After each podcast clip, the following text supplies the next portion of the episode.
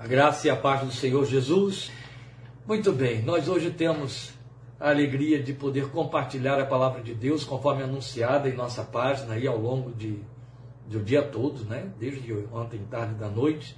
E eu espero que você tenha despertado o seu coração, já prestando atenção na mensagem que foi publicada, extraída do nosso livro, para preparar você para a meditação desta tarde, quanto à palavra de hoje, que se encontra em Gênesis, capítulo 32. Leremos os versículos 2 a 31. Porque o sinal falhou, eu tinha na tela o título que vai aparecer depois, eu colocarei do nosso tema, da nossa meditação, que é qual é a sua luta no Jaboque. Você sabe que Gênesis 32 trata da luta de Jacó no chamado Val do Jaboque. Falaremos sobre isso, é claro.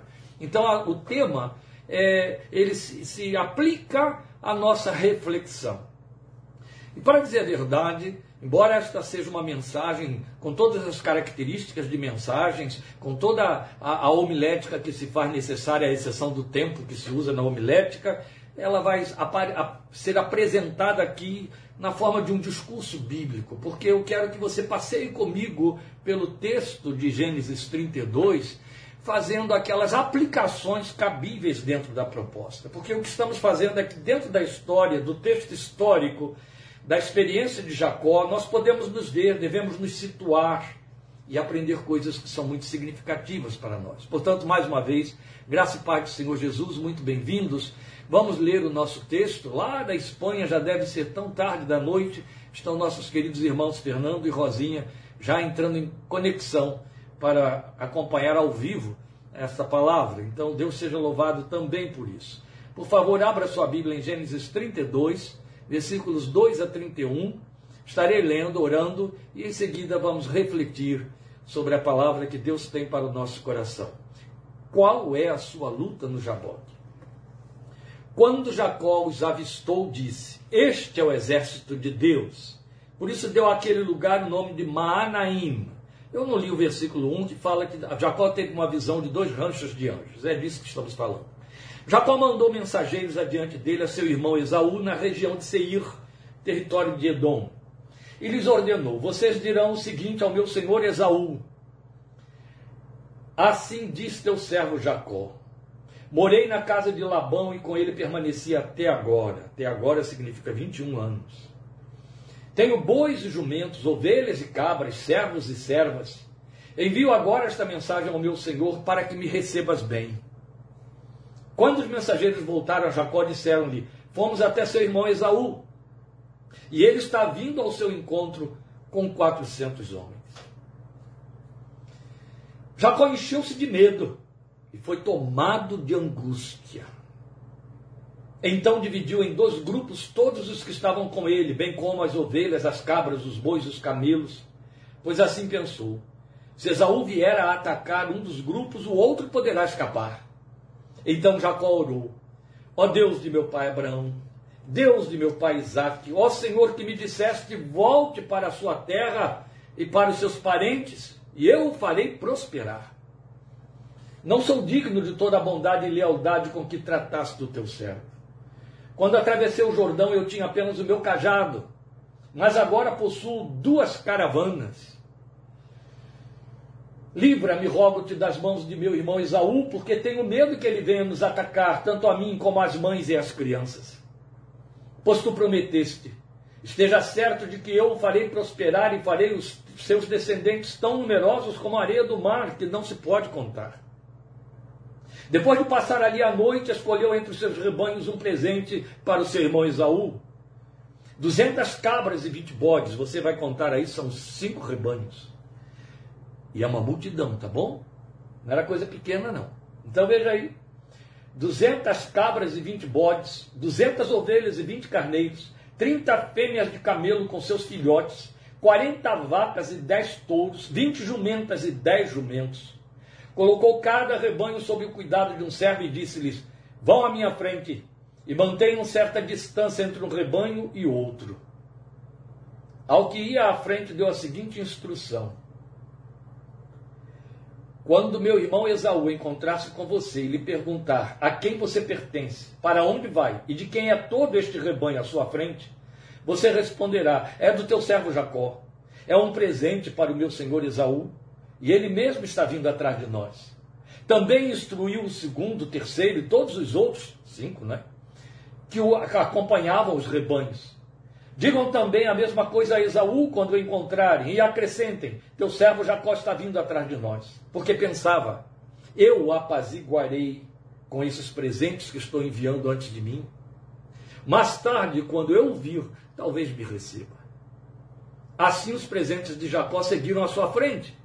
Ele, porém, passou a noite no acampamento.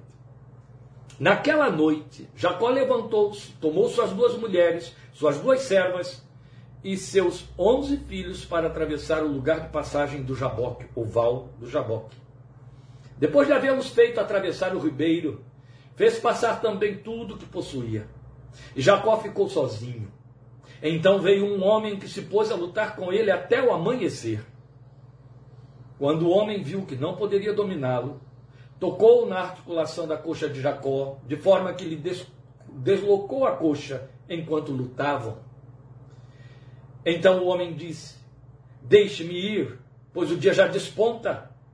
Mas Jacó lhe respondeu: Não te deixarei ir, a não ser que me abençoes.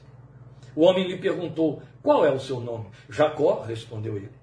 Então disse o homem: Seu nome não será mais Jacó, mas sim Israel, porque você lutou com Deus e com homens e venceu.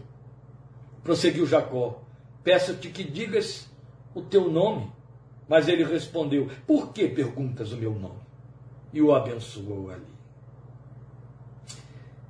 Este mesmo tipo de pergunta foi feito por Josué a um anjo. O mesmo anjo que apareceu a Jacó.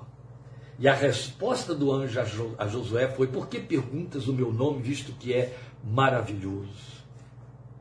Lembra disso em Isaías 9,6? E o seu nome será maravilhoso conselheiro. Já entendeu aí? Claro que sim. Jacó chamou aquele lugar Peniel, pois disse: Vi a Deus face a face, e todavia a minha vida foi poupada. Ao nascer do sol, atravessou Peniel, mancando por causa da coxa. Este é o nosso texto. Gênesis 32, versículos 2 a 31. É um texto longo. E não menos longa a consideração que temos a fazer sobre ele. Vamos falar com Deus neste momento. Pai Santo, por meio de teu Santo Filho Jesus e por fé, estamos diante deste texto clássico, emblemático na história de Israel, na história da igreja, na história da vida de fé dos filhos de Deus, ao longo dos séculos, por milênios já. Mas queremos que hoje ele seja particularizado a nós. Seja a proclamação da tua palavra falando de perto aos nossos corações, chamando-nos para junto de uma consciência de busca da tua face para uma consciência de nossos, das nossas lides contigo, do pertencimento de nossas batalhas na vida nas quais tu te envolves e a maneira como tu te envolves. Seja este texto a referência para nós de que Jacó serve como o antítipo daqueles que te buscam e de como tu nos queres encontrar nesta busca diante da tua face. Ensina-nos e permite que o teu Espírito encontre suficiente temor no coração de cada um de nós para gravar fundo esta palavra, de maneira que não possamos nos esquecer dela, nos livrar dela, até darmos a Ti uma resposta satisfatória ao que nos é proposto pela fé e à nossa fé. É por meio de Teu Filho Jesus, esperando somente na Tua graça, nos recursos que dela nos vêm, que oramos a Ti para o louvor de Tua glória. Amém. Você acabou de ler sobre a batalha de Jacó, a luta de Jacó na passagem do Jaboque. Daí a pertinência do tema com que estamos abordando este texto. Qual é a sua luta no Jaboque? Com isso eu já estou afirmando que você tem um Jaboque. O que está em aberto é qual é a sua luta. Você tem um Jaboque. O que está em aberto é você luta do Jaboque. Há uma luta, você entra no Jaboque. Você visita o Jaboque e por que o faz? Vamos pensar nestas coisas com calma. E antes de expor o assunto, convém que nos situemos geograficamente. Jaboque é o nome de um ribeiro tributário do Rio Jordão. Na verdade, ele nasce, porque ele hoje tem outro nome, mas ele continua lá. Ele nasce lá nas montanhas de Rabaamon e corre cerca de 130 quilômetros desde a sua nascente, lá, entrando 80 quilômetros, quer dizer, 50 quilômetros é, é, ainda correrá. É, depois de correr 50 quilômetros, ele faz um percurso para sudoeste e 80 quilômetros ao sul do Mar da Galileia ele entra no Jordão. É onde então ele deságua. 130 quilômetros é o tamanho do seu percurso. Mas há um trecho raso do rio, e esse trecho raso do rio propiciava uma passagem a pé, que era conhecida como Val ou passagem do Jaboque. E este val e esta passagem, ou esta passagem, é o cenário onde se desenrola um dos mais marcantes episódios na vida de Jacó, que até mesmo coloquei aqui na forma de oração. E a partir desse local, Jacó passou a ser conhecido como Israel. Então você percebe que ele fez toda a diferença na história deste homem. Toda a diferença. Quem vem acompanhando a história de Jacó desde Gênesis capítulo 28, vai ver que há um sem número de, de coisas acontecendo, por demais significativas e marcantes. Depois toda a sua história de progressão, prosperidade nas terras de Labão, seu sogro, até que chega um ponto em que não dá para ficar mais lá e já haviam se passado em meias trapaças de Labão sobre ele 21 anos. Mas ele prosperou, prosperou por mão de Deus, Deus investiu, investiu, investiu na vida de Jacó de tal maneira que a terra não comportava mais propriedades de Jacó e propriedades de Labão. E Deus disse a Jacó que estava na hora dele voltar para as terras de seu pai, lá para as cercanias de Hebron, seu pai Israel. E é o que ele vem a fazer agora.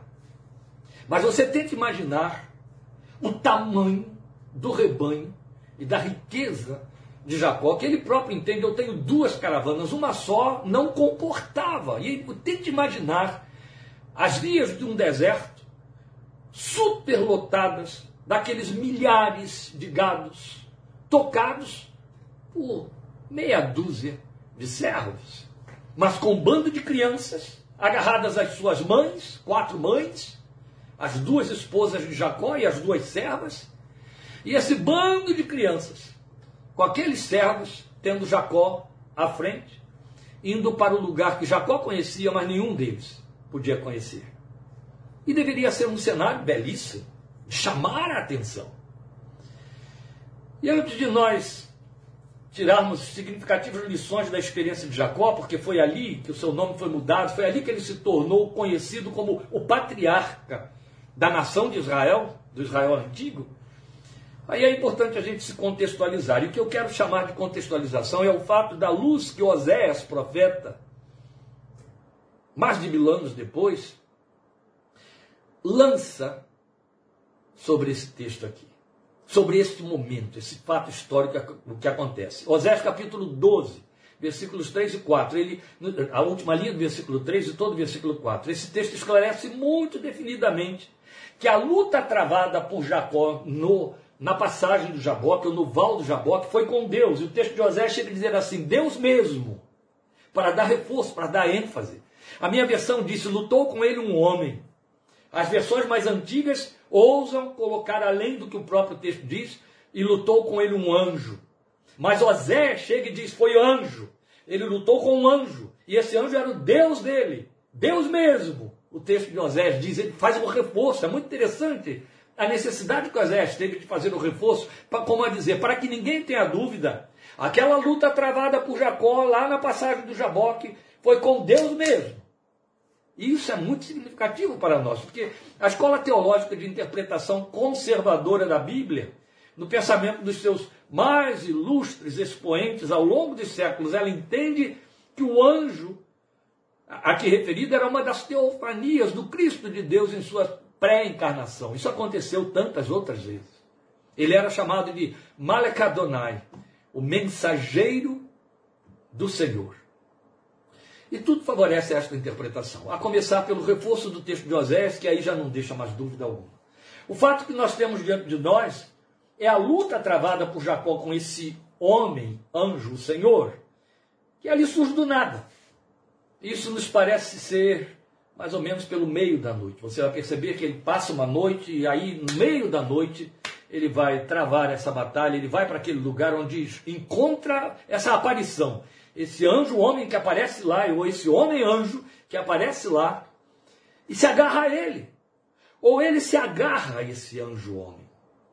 Nenhum de nós faria diferente, sabia disso? Primeiro, você tem que levar em consideração o que moveu Jacó a ficar sozinho naquele lugar. Segundo, que ele sabia que não existia ninguém. E como um treinado neto de Abraão, mesmo porque ele havia acabado de ter uma visão de dois ranchos de anjos, ele não teve a menor dúvida. Aqui está alguém que não veio de nenhum lugar terrestre. E eu vou me agarrar a ele. Eu creio, oramos por isso, que o Espírito de Deus vai te dando entendimento em cima do não dito. Daquilo que eu não vou é, definir e dizer com mais detalhes para você, para que a nossa exposição também não se torne prolongada demais. Porque eu creio muito na palavra que diz que falamos coisas espirituais com os espirituais e que os que são espirituais entendem bem todas as coisas. Se eu não pudesse crer nisso, a pregação seria uma tarefa inócua, um enfado. Entende? Mas veja, eu quero chamar sua atenção para uma particularidade. O texto nos diz que Jacó voltava para a terra do seu pai, e você sabe que isso foi depois de mais de 20 anos. E ele voltava para quê? Ao voltar, ainda mais com toda aquela fabulosa riqueza, ele estaria tomando posse do seu direito de primogenitura que ele comprou daquele que de fato tinha direito, que era Esaú. E aí, Esaú, que lhe vendera tal direito levianamente, a própria Bíblia mostra que depois ele tentou resgatar esse direito que perdeu, porque levianamente vendeu a Jacó, não ia deixar isso ficar barato. De jeito nenhum. Eu imagino Esaú ruminando a sua fúria, porque ele volta para Isaac, você lembra dessa história, para pegar de volta aquilo que levianamente ele jogou fora Deus me abençoou e eu quero saber dessa bênção. De que me serve essa bênção se na verdade o meu apetite carnal está a ponto de me matar e é ele que eu quero satisfazer? Eu não quero saber de promessa futura. Eu não quero saber de céu. Eu não quero saber de herança eterna. Eu não quero saber de dia da ressurreição. A minha necessidade é agora. Estou cheio de paixões. Eu estou traduzindo e contextualizando a realidade do que é desprezar uma bênção de Deus, reputá-la por nada. A Bíblia nos fala sobre isso. A Bíblia ilustra isso muito bem para nós com vários fatos. A Bíblia fala daqueles que trocam a bênção de Deus por prazeres. A Bíblia nos fala de Demas. Jesus nos conta a parábola do filho pródigo. E temos tantos outros textos que mostram para nós os que desperdiçaram. Bem, o que nós temos aqui é o fato de que Esaú não ia deixar isso ficar barato. Então Jacó sabia que essa posse da herança, essa posse da primogenitura, de se tornar o cabeça do clã e das terras, isso prometia briga e morte, e é evidente que é a sua morte, não é? Então, de fato, a narrativa diz que Esaú se fortaleceu de tal maneira que tinha a seu serviço 400 homens. Eu não sei se você percebeu na leitura que o que acontece aqui é que Jacó volta com um peso no seu coração. Qual é o peso? Ele sabia que o que estava para lhe acontecer era um confronto com Esaú. Na sua memória, ele deve ter carregado esse sentimento de angústia. Pesava como esse encontro se daria. Bem, na verdade, Jacó estava preso a promessas de Deus, Jacó estava preso a uma ordem de Deus. Deus disse: Volta, e eu te farei prosperar, e farei a tua descendência ser como as estrelas do céu. Isso seria suficiente para Jacó, disse, Jacó dizer: Deixa a vida me levar. Eu só quero ir, eu já tenho a promessa, já tenho a bênção. Mas o coração dele não acompanhava esse tipo de raciocínio.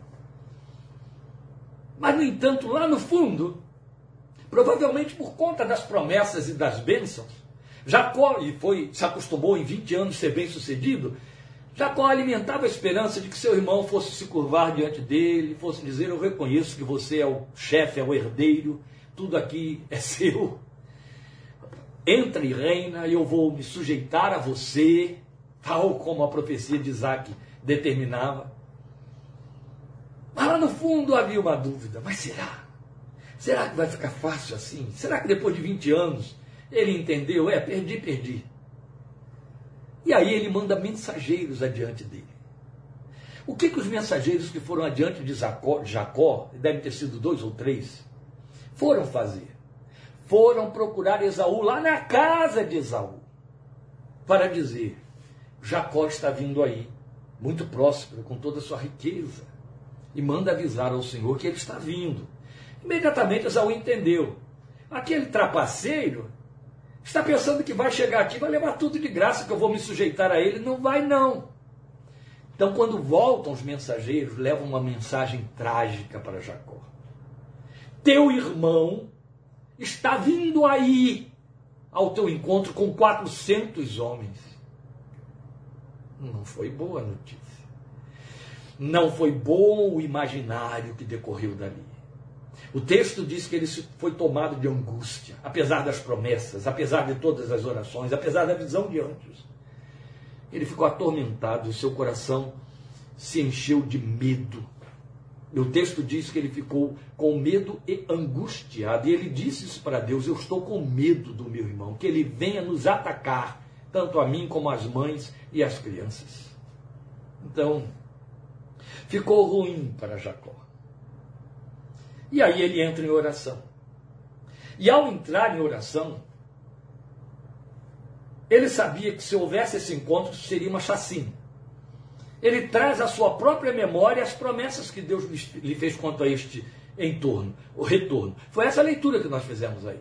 Ele trazendo a, a própria memória dele as promessas de Deus. Depois ele traz à memória de Deus, coisa que a gente também costuma fazer em oração, o fato de que este retorno que ele estava fazendo estava sendo feito em obediência a uma orientação divina. Não foi porque ele decidiu, estou cansado disso aqui, deixa eu ir lá tomar posse, agora eu tenho poder para isso, chamou o tempo de usufruir minha aposentadoria. Não. Deus foi quem disse para ele: volta. Está na hora de você voltar. E eu vou te abençoar. Então Deus sinaliza favoravelmente a ele no início da jornada, porque já havia apreensões no coração de Jacó. E Deus, para aliviá-lo, para reforçar o fato de que deu promessa de bom sucedimento, dá para ele uma visão de uma companhia de dois ranchos de anjos. Mas quando Jacó chega à divisa das terras nas imediações do território de Esaú, toda a sua coragem e sua fé enfraquecem. Pânico invade sua alma. Então ele escolhe o lugar mais tranquilo de passagem do Jaboque e manda todo o seu povo e tudo que tem atravessar. Depois dele já ter feito lá um, né, um, um provimento para apaziguar seu irmão. Mas fica sozinho na parte anterior. Então, antes disso, ele preparou o quê? Cinco rebanhos. Eu te chamei atenção para isso, né? Cinco rebanhos enormes, não eram pequenos, dos seus melhores animais e envia esses cinco rebanhos como recurso diplomático de boa-fé em paz, ou em, em, em, com mensagem de paz, em busca de apaziguar o seu irmão. Mas observe, é bem estratégico. Ele manda cinco com intervalo entre um e outro, para que isso provoque uma quebradura na rigidez de Esaú. É o que ele está esperando. Cinco rebanhos. Ele foi bem é, é, capcioso, ele pensou isso, né? Ele recebe o primeiro rebanho, e ele era o maior, ele foi diminuindo os rebanhos, é interessante. Ele manda o maior para encher os olhos de Esaú, depois manda um menor, mas era menor em número e maior em qualidade. Esses são, são pontos importantes a serem observados aqui. Estamos falando de coisas imprescindíveis para beduínos, peregrinos no deserto, que era o caso, era a forma como vivia aquela gente. Então, observe. Apesar de tudo isso, ele recebe essa amarga notícia de que Esaú vem contra ele com seu exército de 400 homens. Aí conclui que seus filhos, esposas, servos, ele próprio, não sobreviveriam à chacina. Então, o desespero estava às portas. Então, a esta altura, visão de anjos, presentes, promessas proféticas, orações petitórias, porque ele vinha orando pelo caminho, voaram nas malhas da desesperança. Ou seja, contra a minha fé, os recursos da minha fé, os recursos de que eu me disponho para poder me prover ou criar uma situação que me dê apaziguamento, me sossegue o coração, eu tenho a visibilidade, a realidade, aquilo que vem contrapor-se à esperança que se baseia no invisível. Esta era a realidade de Jacó. Os fatos, as realidades, as vicissitudes, elas são mais eloquentes. E então ele entende que precisa de algo mais do que promessa, visões, orações petitórias. Ele entende que precisa deter-se na presença de Deus e faz isso. E a surpresa, então, claro, lembre-se, e é o que estamos tratando, ela vai ficar por conta da aparição do anjo. E a narrativa nos faz entender que, uma vez tendo aparecido diante dele, Jacó o agarra, ou agarra-se a ele como se dissesse: Só tenho você como meu recurso diante do que está me acontecendo. É uma tábua de salvação. Lembre, esse homem entra naquele lugar de oração, entendendo: estou sozinho, deixei todo mundo para lá. De que me adianta ter toda essa gente aqui ao meu redor se eu preciso prantear? Eu preciso gemer e chorar. Eu preciso sair dali com uma resposta, uma solução. E eu tenho de buscar o único que pode me dar uma resposta e uma solução. E no momento quando a fonte da resposta e da solução se materializa diante dele, ele se agarra a ele. Eu penso o tempo todo que quem faz o movimento é Jacó. É Jacó quem se agarra ao anjo. E ele se agarra ao anjo porque acho que ele não tem muita opção. Ele está sozinho, ele precisa de um reforço, de um apoio, de repente ele descobre que está aqui alguém que pode, é maior do que eu. Eu não vou te deixar sair daqui. Eu não tenho exército, eu não tenho soldados, eu não tenho armas, eu não tenho ninguém treinado. E o meu inimigo, cheio de ódio, vem com 400 homens contra mim. Tem 11 crianças aqui atrás, quatro mulheres um bando de animais. E tudo isso é cobiçável, incluindo as mulheres. Eu preciso de um apoio. Eu preciso de alguém junto. Eu preciso de um companheiro poderoso. Aqui está um. Eu não saio daqui sem que você saia comigo. Deixa eu ir. Não, eu não te deixo sair daqui. Entende por que, que Jacó agarrou-se ao anjo? Ele agarrou por isso. Porque ele estava dizendo, assim como entrou, some. Eu não vou deixar sumir. Vou segurar aqui. Eu preciso de alguém junto. É você. Eu quero você comigo. Ô oh, Espírito de Deus, vai dando entendimento ao teu povo, em nome de Jesus. Vamos aprender então com Jacó o entabulamento dessa luta. Eu quero primeiramente chamar a sua atenção para a motivação de Jacó. Quero lembrar você eu só fiz a introdução da mensagem, estou sem relógio. Então, se você conseguir me acompanhar, amém. Peço que Rosinha e Fernando me perdoem se vou fazer vocês entrarem pela madrugada. Não estou querendo assustar ninguém, é que eu vou ministrar o que Deus pôs no meu coração e vou passar aí pelos pontos que eu quero passar para tornar essa palavra otimizada e significativa para a sua fé. Então, eu quero apenas chamar sua atenção para esse ponto aqui. O primeiro ponto que eu quero considerar com você. Então já estou te avisando que vem mais. A motivação de Jacó. A minha esperança, meu desejo, minha expectativa, a proposta desta pregação que está ardendo no meu coração há 15 dias, exatamente 15 dias, é nada mais, nada menos do que você fazer uma contextualização, do que você se colocar nesse contexto e entender algumas das lides da sua vida espiritual, especialmente naquele terreno menos entendido, menos vivenciado, menos experimentado, menos honrado na vida espiritual que se chama oração. Vamos pensar na motivação de Jacó.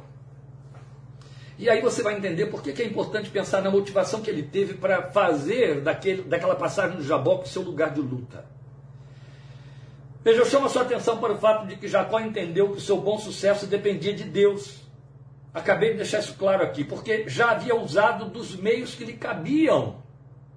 Entende? Ele já havia usado de orações petitórias, ele já tinha ouvido palavra profética, ele já tinha tido visões de anjos. Ele tinha tido coisas mais do que convincentes e suficientes para que seu coração descansasse, mas não obteve descanso. Afinal, não era um assunto qualquer, não para ele. Aqui eu tenho um ponto que eu já quero pensar para a nossa contextualização. A Bíblia é clara quando diz, que para, diz para nós que não veio sobre nós tentação alguma que não possamos suportar. Antes, com a tentação, Deus também dará um escape. Está escrito.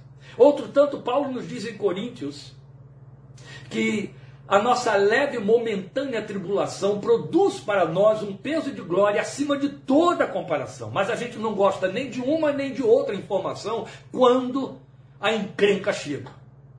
E cada um de nós, meus irmãos, isso faz parte da experiência do cristão humano, o humano cristão.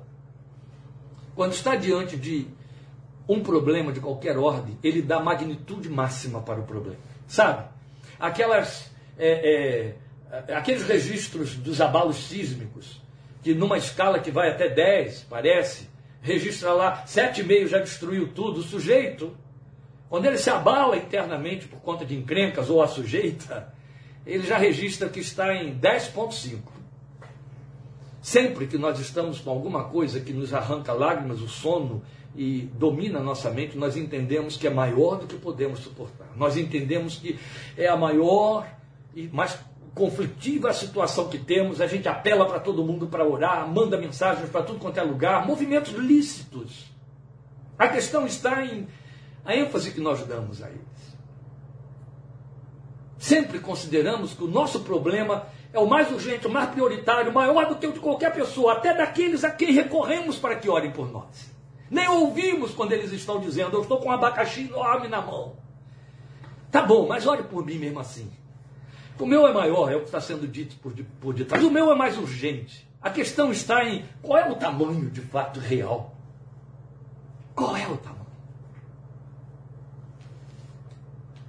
Veja, o que nós temos aqui não é o fato de que Jacó era tão fraco espiritualmente, que visões de Deus, palavras proféticas e orações não sensibilizavam nem convenciam o seu coração. Muito pelo contrário. Nós temos aqui um homem que está experimentado em ouvir e ver Deus falar com ele. Nós temos aqui um homem experimentado em ver promessas acontecendo, orientações divinas ocorrendo. 20 anos isso aconteceram. Isso aconteceu. E todas se cumprindo, se cumprindo, se cumprindo. No entanto, chega um momento na vida dele em que, de fato, mesmo com 20 anos de experiência em cima de toda essa sua espiritualidade, ele percebe: isso aqui é maior do que eu. Isso aqui é algo que vem contra mim e destruirá tudo que está no meu entorno. Não vai destruir apenas o meu nome, não vai destruir apenas a minha vida pessoal. Não é uma doença que vai acabar comigo e me levar para a sepultura, que já é muito ruim, mas morre ali mesmo em mim. Não. É algo que vai ter seus desdobramentos em efeito cascata. E inocentes vão sofrer por conta disso. E por aí vai. Então não era um assunto qualquer. Entende? Não era uma enfermidade de, da qual, não estou minimizando, médicos cuidam. Internações resolvem. Não era uma falência que não possibilita uma nova retomada em outra instância. Não era um drama familiar que, como hoje é praxe, não possa ser substituído. Não. Era algo realmente existencial. E esta é a palavra que eu acho que define o problema de Jacó existencial.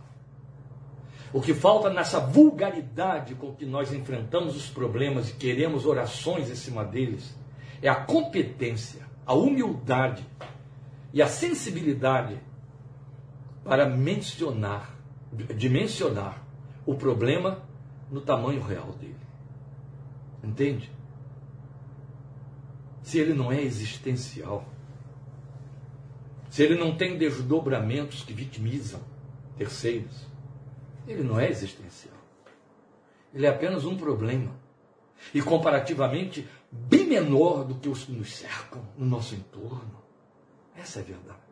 Mesmo porque, via de regra, nós encontramos as pessoas lutando por solução de problemas que não passam de colheitas daquilo que semearam conforme a palavra. Outro tanto não, sabe, não estão lutando por solução de problemas que, se, que têm a ver com suas más escolhas, calcadas em cobiças, em más influências, em autogerência da vida, bem fora das orientações da palavra de Deus, consequências. consequências. O assunto de Jacó não era um assunto qualquer, não era mais um assunto, não era um problema maior do que os outros problemas, era o problema. Ele nem considerava o lugar de luta espiritual uma coisa banal e nem banalizava o motivo pelo qual deveria lutar. Eu gostaria que você gravasse isso aí no seu coração. E se você não conseguiu gravar, quando terminarmos tudo isso aqui, volte lá na página e ouça esse ponto outra vez. É muito importante. Era uma luta justificada pelo assunto. Era um assunto que justificava uma luta e exigia que houvesse uma luta. Haverá uma luta, de fato, da qual garantidamente, antecipadamente, eu já sei que serei perdedor. Então eu vou fazer uma luta cuja proposta é garantir comigo um sócio, um associado, um companheiro que me dá garantia de vitória, que pode reverter o quadro e transformá-lo em vitória. Então, como estamos dizendo, era uma luta justificada pelo assunto. E era um assunto que justificava uma luta. E que exigia que houvesse luta. Então não era algo que compõe a agenda simplória de oração. Mas algo que de fato, além dele e de seus esforços, estava. Essa era a sua motivação. E agora eu quero que você considere comigo que a Bíblia nos informa da forma como ele lutou. Como lutou a luta no Val do Jaboque. Como Jacó lutou. Eu comecei essas aplicações dizendo, vamos aprender com ele. Temos lições aqui. Então a segunda lição que nós queremos trazer aqui à luz é como foi que Jacó fez a sua luta no Val de Jaboque? Ah, pastor, nós lemos aí, ele segurou no anjo, ele disse para o anjo, não te deixarei ir até que me abençoes. Qual é o teu nome? Pronto, essa é toda a narrativa. Não. Alguém, e o nome desse alguém é Espírito Santo de Deus, foi testemunha ocular. E depois contou no ouvido de um profeta, muitos séculos depois, como que as coisas aconteceram nos bastidores do Val do Jaboque. É exatamente o texto de Oséias 12 que eu citei, versículos 3 e 4. Como eu sei que você vai perder a atenção se ficar procurando aí Oséias, porque Oséias é um daqueles livrinhos pequenos, afinal estamos falando de profetas menores, por isso mesmo que se chamam profetas menores, eu vou ler para você. E assim a gente ganha tempo e evita ficar esperando. Não, não é isso, né? não é estudo bíblico. Então vamos lá. Oséias 12, versículos 3 e 4. Eu vou ler apenas a última linha do 3, como eu disse, e depois o versículo 4. Como o homem lutou com Deus, ele lutou com o anjo e saiu vencedor. Chorou e implorou o seu favor. Aqui estão os bastidores. Aqui está a revelação de como a luta se processou. Vou ler de novo. Como o homem lutou com Deus, lutou como homem. Não lutou como missionário, como pastor, não lutou como crente, não lutou como cantor de coral, não lutou como fiel membro de igreja, como dizimista, sabe? Ele não lutou através pelos parâmetros litúrgicos. Ele lutou como homem. Ele levou a sua humanidade nua e crua diante daquele que é Deus e que se apresentava a ele nu e cru, como Deus. Lutou como homem. E esta é uma das formas da gente ver Deus se pronunciando, mostrando como Ele quer tratar comigo e com você. Ele disse isso para Jó. Eu te perguntarei, e tu me responderás como homem.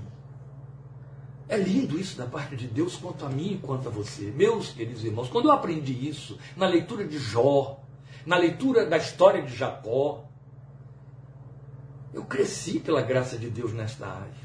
Em que sentido quer dizer que eu cresci? A consciência de chegar diante de Deus sem paramentos. Entende? Você viu que a religião criou paramentos para definir um homem com sua importância religiosa. Os sacerdotes da fé, signatários. Então eles têm paramentos. Nós evangélicos criamos um paramento, terno e gravata. Houve um tempo em que, se não houvesse gravata, não haveria unção, era proibido ocupar um púlpito. Lembra desse tempo de trevas que dominou durante séculos a experiência da igreja protestante no Brasil? Hoje a grande maioria se libertou, mas alguns ainda estão cativos. Mas independente de terno e gravata, de outros é, paramentos, ainda mantemos alguns paramentos, os títulos. Ó oh, Senhor, eu estou aqui como teu servo, por causa da graça salvadora de Jesus. Tudo isso é verdadeiro, mas Deus está dizendo assim: não, vem só como homem, como homem. Vem na tua humanidade, na sua desvalidade. Eu estou criando um neologismo aqui. Vem, entende? Vem nessa sua pequenez, nessa sua insignificância, nessa sua falência como ser homem. Homem diante de Deus, porque aí vai ficar muito exposto o tamanho e a sua pequenez, o tamanho e a sua pequenez. E você vai sentir essa pequenez e vai ter percepção do tamanho, da grandeza. Lindo quando você ouve Maria, desprovida de paramentos, depois encheram aí é, é, é, ícones marianos de paramentos nessa serra humilde do Senhor, naquela serra humilde do Senhor, mas Maria chega desprovida de paramentos diante do Senhor, sem coroas, sem sandálias, sem mantos, e chega e diz: Porque atentaste na baixeza da tua serva, a minha alma te engrandece.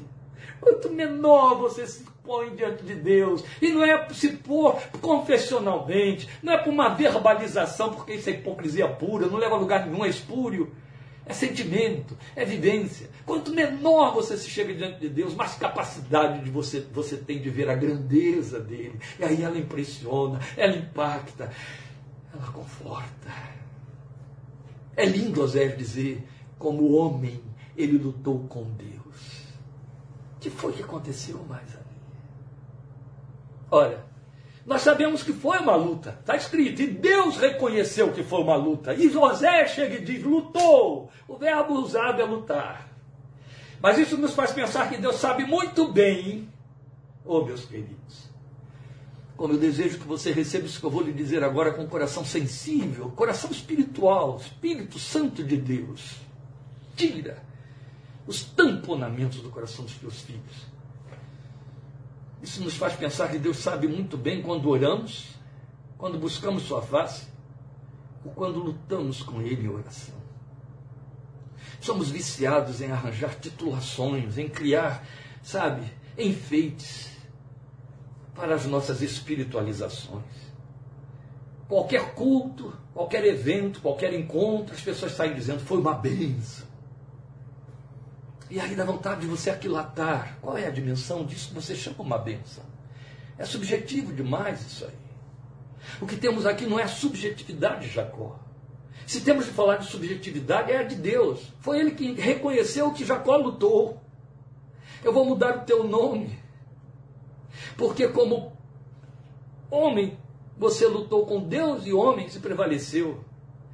Meus amados, esse texto mostra para nós que quem criou a luta foi o homem, o anjo que entrou na passagem de Jaboque, não foi Jacó. O coitado entrou ali para orar. E o texto diz assim para nós: e lutou com ele um homem até amanhecer. Foi Deus quem enfrenta, que criou a luta. Percebe o que eu estou dizendo? Não foi Jacó que chegou e disse: Eu vou ficar de joelho no chão, vou ralar meus joelhos, eu vou orar tanto que vai ser uma luta. Não. Ali estava Deus disposto a vencer, um homem que estava resistindo pelas suas angústias, e é isso que acontece. Somos poderosos nas nossas aflições, somos poderosos nos nossos desesperos, somos poderosos nas nossas necessidades, tão poderosos que ficamos surdos, que ficamos cegos, que não percebemos que o poder de Deus é sempre maior, sempre maior, sempre maior, sempre maior. Paulo disse: infinitamente mais. Aleluia. É justamente quando chegamos como homens e dizemos: nada posso, nada tenho, não há condição, eu não sei nada. Que Deus nos vence.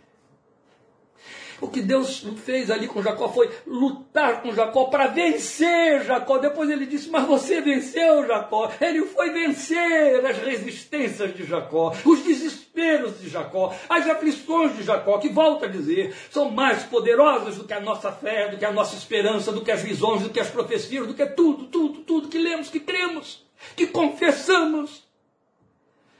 São mais poderosas do que verbalizações é nessa hora, e por isso é que é uma luta, quando entramos na presença de Deus, Ele nos vence, Ele nos convence. Só a Sua palavra, só a Sua palavra. Nenhum fato, nenhuma visão, nenhuma profecia, nenhum sinalzinho que a gente quer para poder dizer, oh, oh, oh, virá ruído de grande chuva. Não.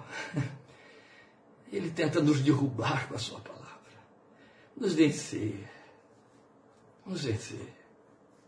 Foi ele quem estabeleceu a luta. Então eu volto a dizer o que eu disse, que desejo que Deus te dê sensibilidade para perceber. Isso nos faz pensar que Deus sabe muito bem quando oramos, quando buscamos Sua face, quando lutamos com Ele em oração. Ele sabe muito bem. Porque exigiu perseverança. Eu não quero dizer a você que a luta está caracterizada pela perseverança. Eu estou querendo dizer a você que a luta redunda em perseverança. Porque o propósito da luta, o termo da luta, é vencer. Alguém tem que sair vencido. A luta só vai acabar quando alguém for a nocaute. É isso. Paulo trabalha muito com esse verbo. Paulo escreve aos Coríntios e usa esse verbo do pugilismo. Ele fala lutamos. Ele escreve aos Colossenses e diz assim: eu luto, combatendo. Lutamos no estádio, ele diz para os crentes de Corinto. Perseverança. Foi a experiência de Elias no Monte Carmelo. Perseverou até poder ter garantia de que a resposta já tinha sido dada. Exigiu tempo e solitude. Você viu ele abriu mão de tudo. Ele não estava querendo proteger tudo que tinha, todos os seus. Era sua responsabilidade. Ele era o patriarca, ele era o cabeça daquela família. Essa era toda a sua função, e como num paradoxo, como que contraditoriamente, Jacó passa, faz passar tudo e fica sozinho. Na verdade, há uma razão aí por detrás de tudo. Essa luta é minha com ele. Os outros vão receber os efeitos apenas. Não preciso mais do que isso. o justo é um guia para os seus companheiros. Então requereu abrir mão de tudo e de todos. Deus ama isso. Jesus usa isso como um verbo e ele chama de renunciar. Diante de Deus, você tem que renunciar mesmo, entende? Não há luta se não houver renúncia, se não abrir mão até do que te leva a orar, do motivo para estar lá. E aí eu tenho aqui testemunhas vivas na memória disso que eu vou dizer mais uma vez. Eu tenho me repetido muito aqui, né? porque cada vez quanto mais velho eu fico, em breves dias, dentro de 20, eu estarei completando 68 anos. Quanto mais velho eu fico, mais nostálgico quando eu lembro que estas coisas ficaram no passado que já está se tornando muito remoto, mas aqui eu tenho testemunhas vivas, aqui eu tenho Ana Maria, aqui eu tenho João Alberto, aqui eu tenho Fernando Fernandes e outros mais que lembram muito bem de um tempo em que nós, jovens, com tudo para fazermos conquistas na vida no meio de um país pobre, dominado por uma política achatadora, que fechava portas, inquietos, emergindo de famílias extremamente pobres, então superlotado de necessidades temporais, necessidade de, de, ser aprovado, de conseguir um estudo, de conseguir um diploma, de conseguir um emprego em cima desse diploma, necessidades afetivas, com quem vou dividir a vida, quem é que serve para mim, dentro de um contexto de igrejas que diziam isso é proibido, proibido, proibido, proibido namorar, proibido namorar com essa, proibido namorar com aquela. E orávamos, e orávamos e chegávamos antes da hora na igreja, inventávamos a nossa própria, os nossos próprios critérios, grupos de oração, 3, 4, 5, 20, 30, e orávamos, e orávamos.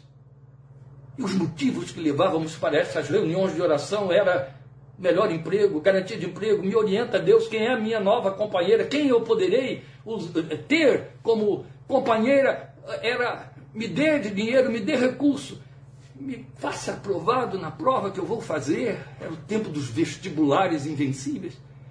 Não. O que nos movia era sede de paixão, era mais de ti, Deus, mais de ti, mais de ti. Quando alguém estalava o dedo e dizia, vamos hoje orar na sala da casa do pastor.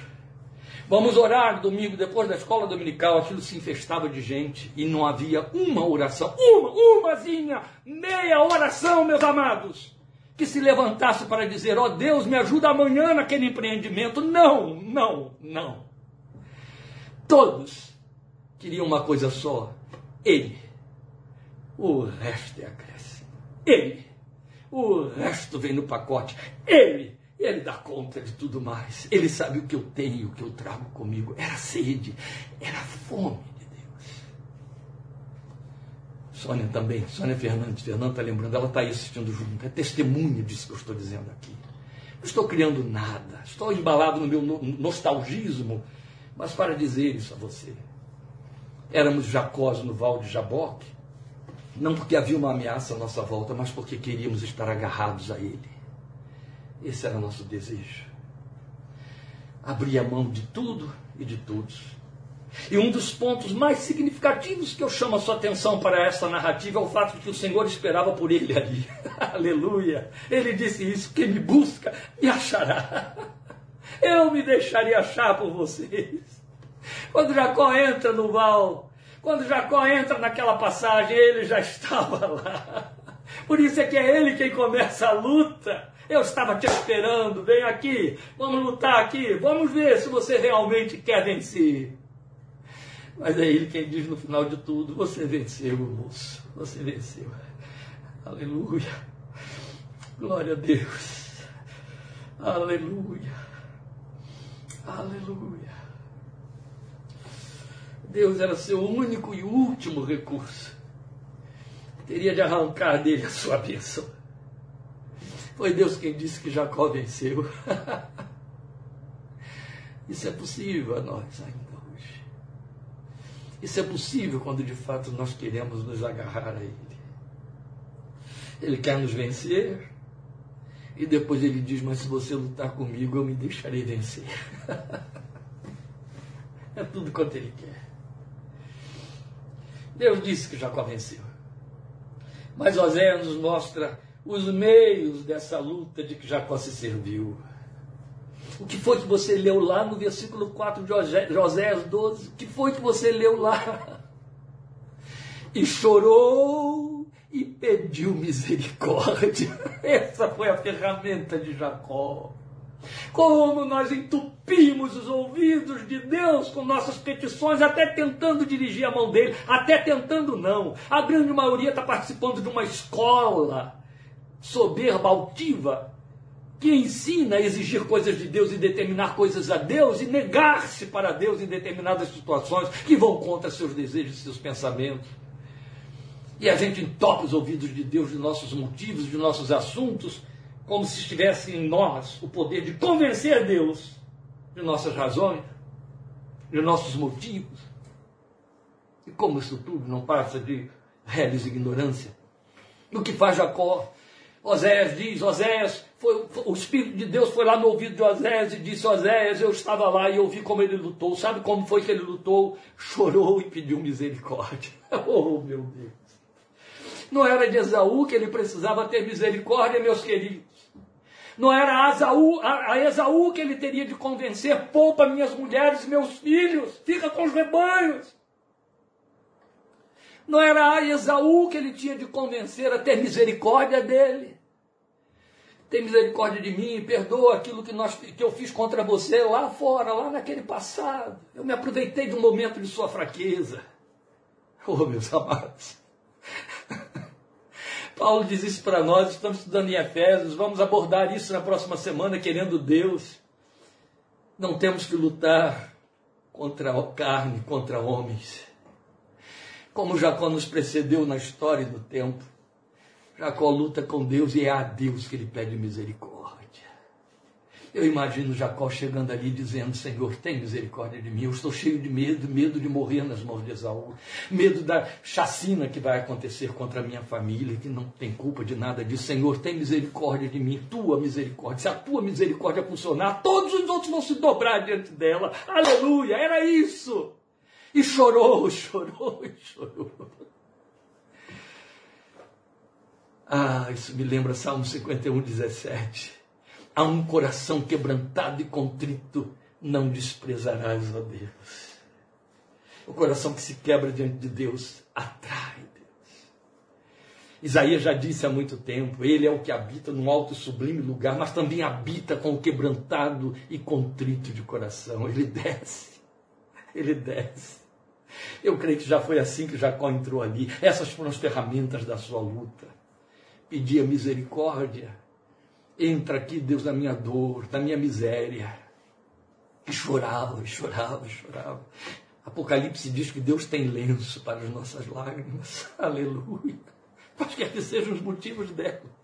E enxugará de teus olhos todas as lágrimas. Oh, só Ele sabe, pode fazer isso, e Ele faz. Aleluia. Glória a Deus. Oh, aleluia. Essas foram as ferramentas de Jacó. Não entupiu os ouvidos de Deus de seus argumentos. Ele entupiu os ouvidos de Deus dos sons do seu pranto. A Bíblia diz que o Espírito Santo que habita em mim e você faz isso também a nosso favor. Ele geme. Um dia nós vamos assistir a isso, um dia nós vamos saber como é que isso se passou, como acontecia. Às vezes eu fico pensando, como é que acontece? Eu faço uma oração tão cheia de palavras, de exaltação, de glorificação ou de súplica. E a Bíblia diz que o Espírito traduz esta minha súplica ou exaltação em gemidos. Será que ele diz diante do Pai, ah, ah, não sei. Corre por aí na internet, eu espero que seja verdade, uma verdade histórica, mas o povo cria muito, inventa muito. Hoje em dia não dá para confiar mais no que os crentes falam, entende? Não mesmo, nem quando usam a Bíblia. Mas corre aí pela internet uma história que, se for verdadeira, se for legítima, porque afinal de contas ela foi montada para promover um cantor americano de um vozeirão extraordinário e de nome, evangélico, gospel, né, como dizem. E eu desejaria muito que aquela história fosse de fato verdadeira. Mas o que eles dizem para nós é que a música daquele ex-escravagista inglês do século XIX fim do século XVIII, que lutou lá para fazer prevalecer na Câmara dos Lordes as leis abolicionistas e, a, e tirar, e ele conseguiu, tirar a escravatura, a escravidão dos ombros pecaminosos do trono da Inglaterra, aquele homem, ele era capitão de um navio negreiro, mas se converteu se converteu lá em meio ao sofrimento daquelas pobres criaturas que eles carregavam nos porões daqueles navios. Não dá nem para descrever isso mais. E quando ele se converteu, ele compôs um hino. Esse hino que já corre quase 300 anos na nossa história, ele já deu lugar a. Ele se tornou clássico, porque ele já deu lugar a verdadeiras orquestras, corais magníficos é tão popularmente cantado, Lady Gaga canta, qualquer um canta. Não sei se na boca de alguns isso vira blasfêmia. Porque na boca da igreja é a mais solene declaração e proclamação de todos os tempos.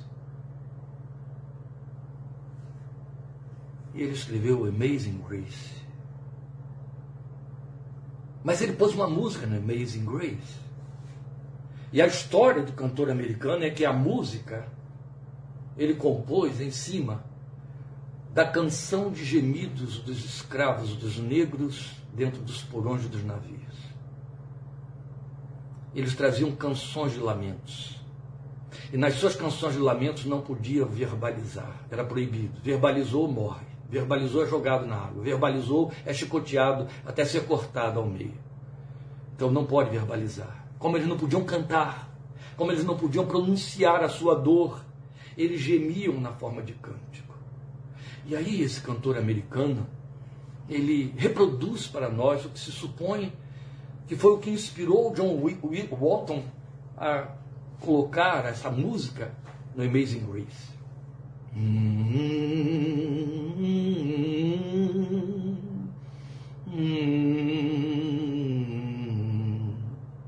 Ele reproduz com gemido. Não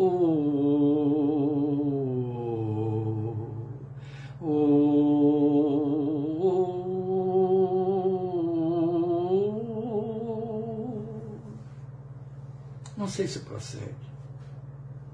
Mas sei que no dia em que ouvi essa reprodução, meu coração estremeceu lembrando de Romanos 8, 26. O Espírito geme Quão belo deve soar aos ouvidos do Deus eterno o gemido do Espírito a meu favor e a seu favor. Oh, meus amados, Jacó só gemia. E essa era a ferramenta com que ele venceu Deus. Aleluia. Por último, como Jacó venceu?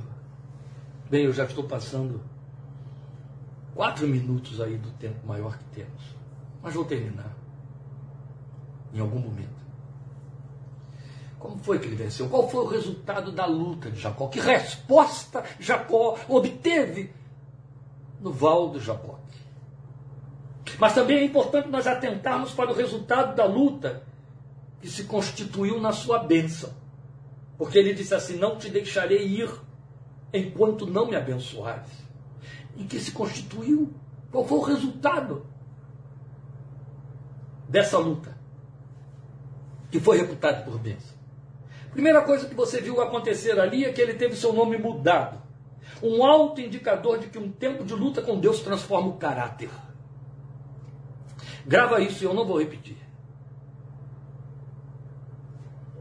Ele teve o seu nome mudado. Havia uma associação direta, e sempre foi assim no trato de Deus com os homens, entre o nome da pessoa e o caráter que ela definia. O nome marcava o caráter ou o caráter determinava o nome. Por isso é que sempre foi comum ao Deus, nos contatos com os homens, mudar-lhes os nomes. Jesus continuou fazendo isso, que o pai fazia no seu contato com Abraão, com Sara.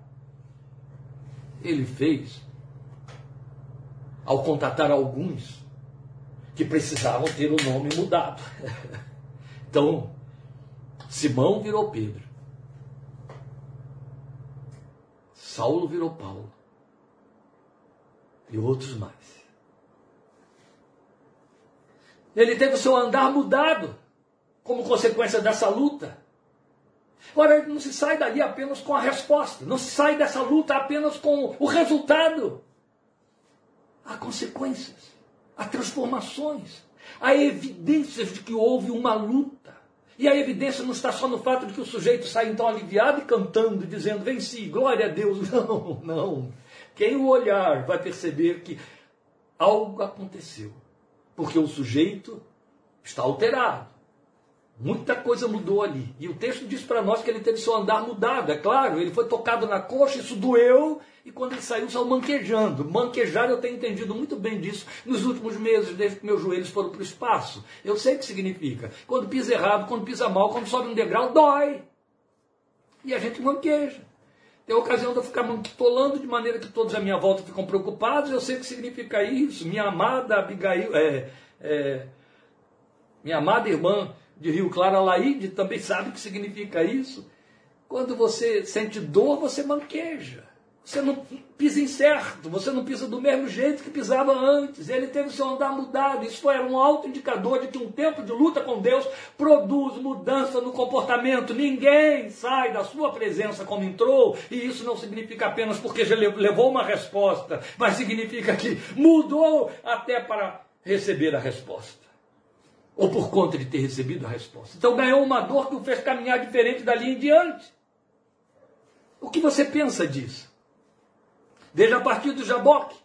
Sempre que Jacó pisasse como pisavam os demais, isso doeria nele. Essa resposta lhe esclarece, basta. A partir dali, não dava mais para pisar como os outros. Não dava mais para caminhar como os outros caminhavam. Era lícito, facultado a todos os outros caminharem normalmente de uma forma padrão. Eu estou fora do padrão daqui em diante. E se eu tentar, vai doer. Se eu tentar, vai doer. Eu estou falando de consciência. Eu estou falando de arrependimento. Eu estou falando do fato de que depois de um tempo de luta agarrado a Deus, tentar andar como os homens ou agarrar-se aos homens causa dores. Dores que provocam mudanças visíveis, evidentes. Pense nisso. Mas há o mais importante aqui. Ele saiu dali abençoado, ainda sem a posse da bênção. Este é o ponto com que vou encerrar a nossa meditação. Esse é o ponto que eu quero que você leve no seu coração, porque ele é essencialmente bíblico e revelacional. Jacó entra ali com um problema maior do que a sua existência. Jacó sai dali sem uma resposta. Não te deixarei ir se não me abençoares. E o texto diz: e o abençoou ali. Ali. O problema estava lá na frente, era futuro. O problema estava a quilômetros e quilômetros de marcha. Mesmo Esaú vindo a, a, a galope em sua direção, o problema não estava ali no, Jacó, no, no Val de Jaboque. O problema ainda estava residindo no futuro. Como é que o abençoou ali? Onde está a profecia que dizia: Vou matar Esaú, então vou dobrar Esaú? Onde estava a revelação que dizia para ele: Fique sossegado, fique em paz, porque eu vou dar conta?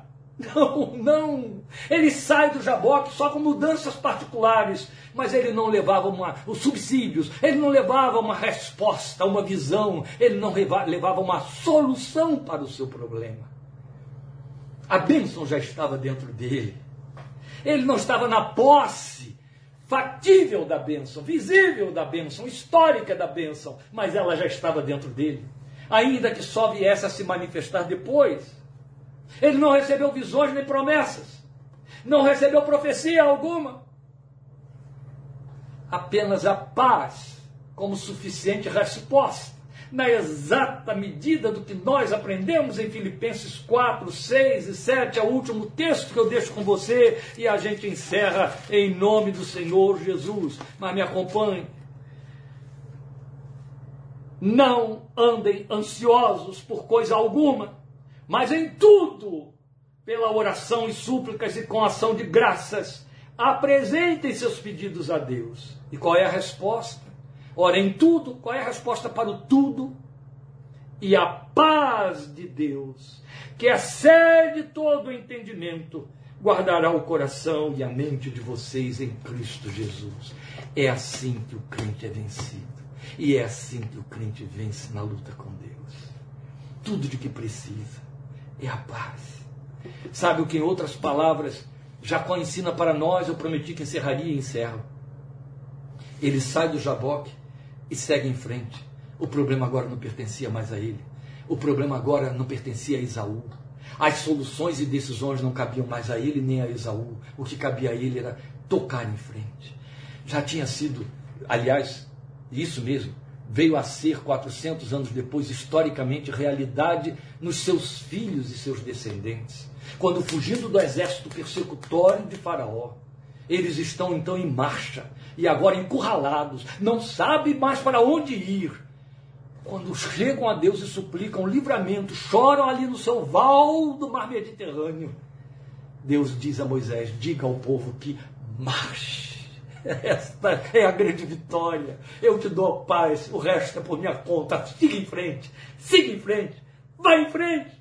Não tem nada na mão, vai em frente. Não tem visão, vai em frente. Não tem solução, vai em frente. Eu dou conta, glória a Deus. Ele dá conta que te abençoe, que te guarde, que faça resplandecer o rosto dele sobre ti, levante sobre você o seu rosto e te dê paz, em nome do Senhor Jesus. Obrigado por esta este momento precioso de participação. Estejamos juntos em nome de Jesus, quinta-feira e domingo, domingo de Páscoa, teremos culto presencial aqui. Não garanto que nós faremos uma transmissão, mas lhe garanto que quinta-feira, em nome de Jesus, estaremos juntos dando sequência aos nossos estudos em Efésios capítulo 6.